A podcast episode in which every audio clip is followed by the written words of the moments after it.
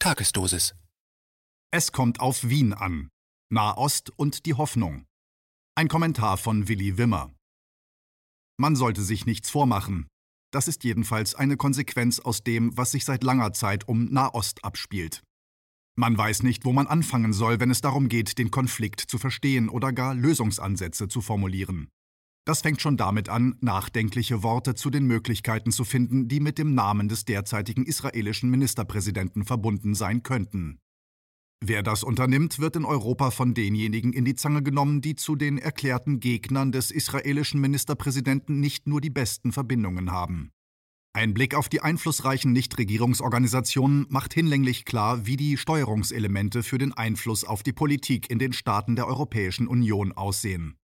Mit einem Blick hat man alle auf dem Schirm, wenn man nur die Namen derjenigen nennt, die gut miteinander können, Viktor Orban und Benjamin Netanyahu.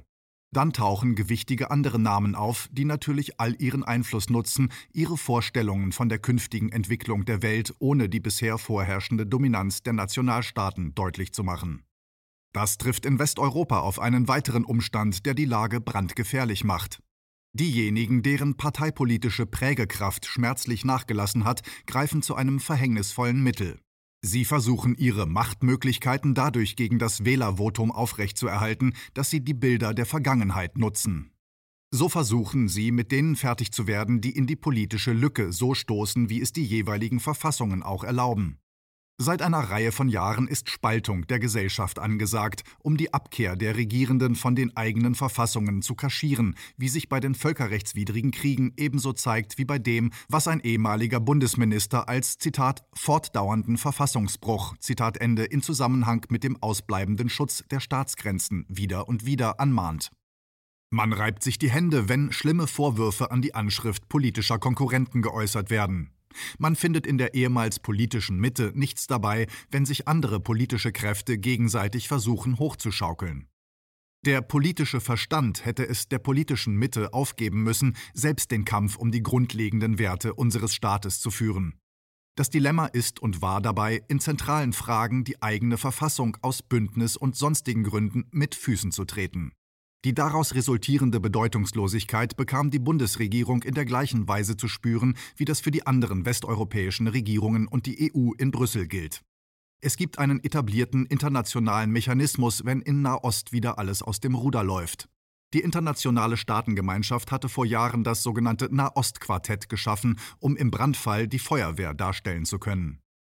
Neben den ständigen Mitgliedern des UN-Sicherheitsrates, Vereinigte Staaten und Russland sind dies die Vereinten Nationen und die Europäische Union.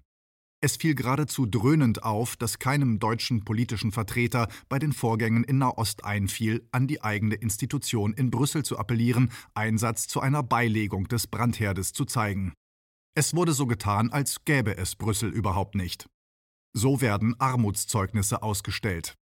Es rächt sich eben, die Zeit von US-Präsident Trump nicht für die Festlegung eigener europäischer Handlungsmöglichkeiten genutzt zu haben. Stattdessen hat man über Trump gejammert. Alles nur, um jetzt feststellen zu müssen, dass eine andere Form von Bedeutungslosigkeit innerhalb von Wochen durch seinen Nachfolger, Präsident Joe Biden, vermittelt werden kann. Fast flehentlich wurden aus dem deutschen außenpolitischen Establishment Rufe danach laut, Washington möge eingreifen. Diese Möglichkeit hat man sich in Washington nicht entgehen lassen, unbeschadet des europäischen und deutschen Gequengels. Dabei gibt es für die EU-Europäer eine Menge festzustellen. Dazu zählt vor allem der Umstand, dass der vielgeschmähte US-Präsident Trump etwas geschaffen hat, das in der derzeitigen extrem krisenhaften Entwicklung bis zu diesem Augenblick eine ungeahnte Tragfähigkeit an den Tag legt.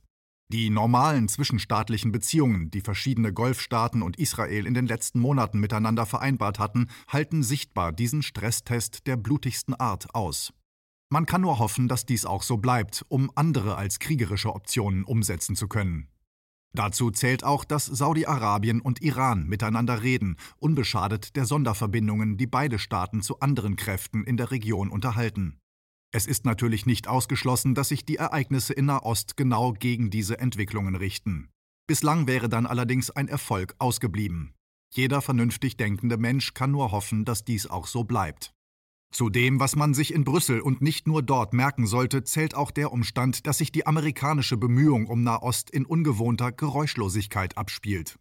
Das verhindert, dass Lösungsmöglichkeiten in dem Augenblick schon zerschossen werden, indem sie an die Öffentlichkeit durchgestochen werden. Die USA halten das Pulver trocken und allein das gibt Hoffnung, bei aller Unsicherheit. Hinzu kommt bei den intensiven Bemühungen des ehemaligen Präsidenten Trump um Israel, dass die republikanische Minderheit im amerikanischen Kongress kaum in der Lage sein dürfte, Opposition gegen zielführende Vorgehensweisen des derzeitigen Präsidenten zu betreiben.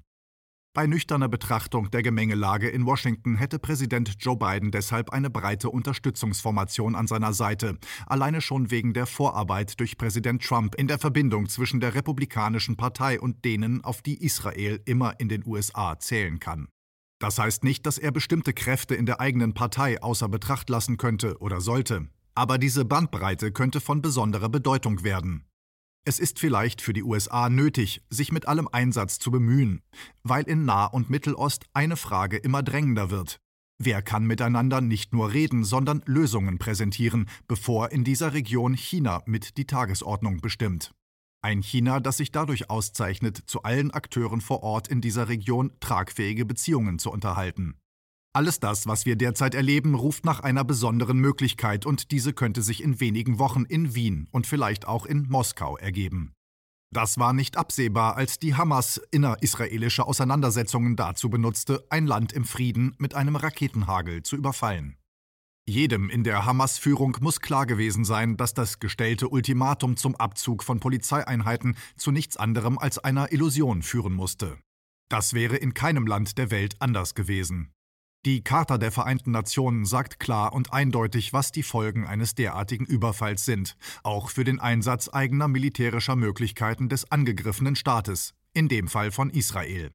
Die Zahl der Opfer vor Ort steigt, aber es sollte jedem zu denken geben, dass bei dieser Verteidigung gegen die Raketenangriffe Versuche unterblieben sind, Waffenruhe zu vereinbaren. Da diese Entwicklung nicht ohne die globale öffentliche Meinung gedacht werden kann, drängt sich eine Frage auf.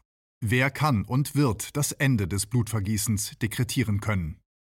Es ist so, als wäre die Idee eines Gipfeltreffens zwischen den Präsidenten Putin und Biden passgenau für den Fall einer derartigen Auseinandersetzung mit der Chance zum Weltenbrand in die Welt gesetzt worden. Schon zur Zeit von US-Präsident Trump war augenfällig, wie sich die Gesprächsmöglichkeiten geradezu angeboten haben würden, wenn man es in den USA Präsident Trump gestattet haben würde, nach seinen Wahlkampfankündigungen agieren zu dürfen. Niemand hat allerdings in Frage gestellt, dass zwischen diesen drei Persönlichkeiten zumindest die Gesprächschemie gestimmt hätte. Präsident Putin und Ministerpräsident Netanyahu können es miteinander und das seit langer Zeit. Präsident Trump konnte es mit Präsident Putin, wie das Treffen der beiden Präsidenten in Helsinki zeigte, als Präsident Putin aus seiner Sicht namentlich ein Hindernis für die beiderseitigen Gesprächsmöglichkeiten ansprach. Für Wien verfügt Präsident Joe Biden über so viele inneramerikanische Trümpfe in seinen Händen, dass selbst jüngste Interviewäußerungen kein Hindernis für eine ertragreiche Begegnung mit Präsident Putin darstellen dürften.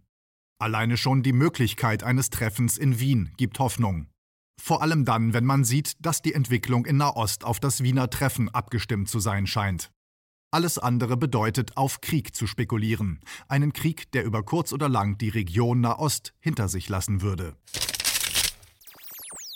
KenFM ist crowdfinanziert und unabhängig. Leiste deinen Beitrag zu freier Presse und unterstütze unsere Arbeit finanziell. Wenn du zukünftig keine Beiträge verpassen willst, abonniere den KenFM Newsletter und installiere dir die KenFM App für iPhone und Android. Weitere Informationen auf kenfm.de/support. Hallo Community. In diesem Video möchten wir euch das Thema Bitcoin ans Herz legen. Wir werden euch erklären, was Bitcoins sind, wie man damit bezahlen kann und welche Bedeutung diese Währung für KenFM hat. Viele von euch haben sicher schon von Bitcoin gehört oder nutzen es sogar privat.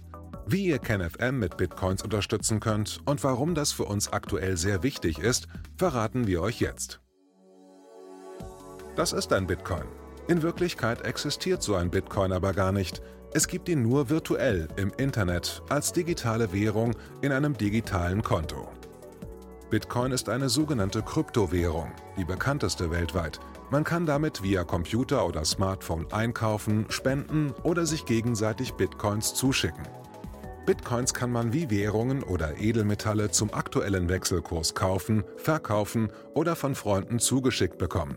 Einzige Voraussetzung, Ein E-Wallet, zu Deutsch eine elektronische Geldbörse. Das ist ein Account oder Konto, über das man Bitcoins empfangen oder versenden kann. Wie ihr wisst, nutzen auch wir bei KenFM schon seit ein paar Jahren Bitcoin, damit wir im Notfall auch finanziell unabhängig bleiben können, zum Beispiel von Banken, die uns nicht mehr mögen. Da viele Banken mit unserer Berichterstattung nicht einverstanden sind und nicht im Zusammenhang mit KenFM genannt werden möchten, kam es in den letzten Monaten so weit, dass uns gar keine Bank mehr mag. Weshalb wir leider damit rechnen müssen, vom kompletten IBAN-Zahlungsverkehr ausgeschlossen zu werden. Deshalb der Appell an euch, Beschäftigt euch jetzt schon mit der Funktionsweise von Bitcoin, damit ihr uns auch im Notfall trotzdem weiter unterstützen könnt. Alles, was ihr dafür tun müsst, ist, eure bisherige Unterstützung in Euro einfach in Bitcoin an uns zu senden. Dazu legt ihr einfach eine kostenlose E-Wallet an, wandelt einen Betrag eurer Wahl in Bitcoin um und sendet uns diesen an unseren Bitcoin-Account. Den Link findet ihr unter jedem unserer Beiträge sowie unter diesem Video. Alternativ dazu könnt ihr aber auch diesen QR-Code mit eurem Smartphone scannen. Übrigens, eine detaillierte Schritt-für-Schritt-Anleitung haben wir zum Nachlesen für euch schon einmal vorbereitet. Ihr findet sie auf canfm.de/bitcoin. Ob Bitcoin oder Kryptowährungen wirklich die Zukunft des Geldes sind, wissen wir nicht. Aber vielleicht ist das bald unsere einzige Option, so unabhängig wie möglich und vor allem ohne Bankkonto für euch in Zukunft weiterhin freien und unabhängigen Journalismus machen zu können. Wir hoffen sehr auf eure Unterstützung und sagen jetzt schon tausendmal Danke. Euer Team von KenFM.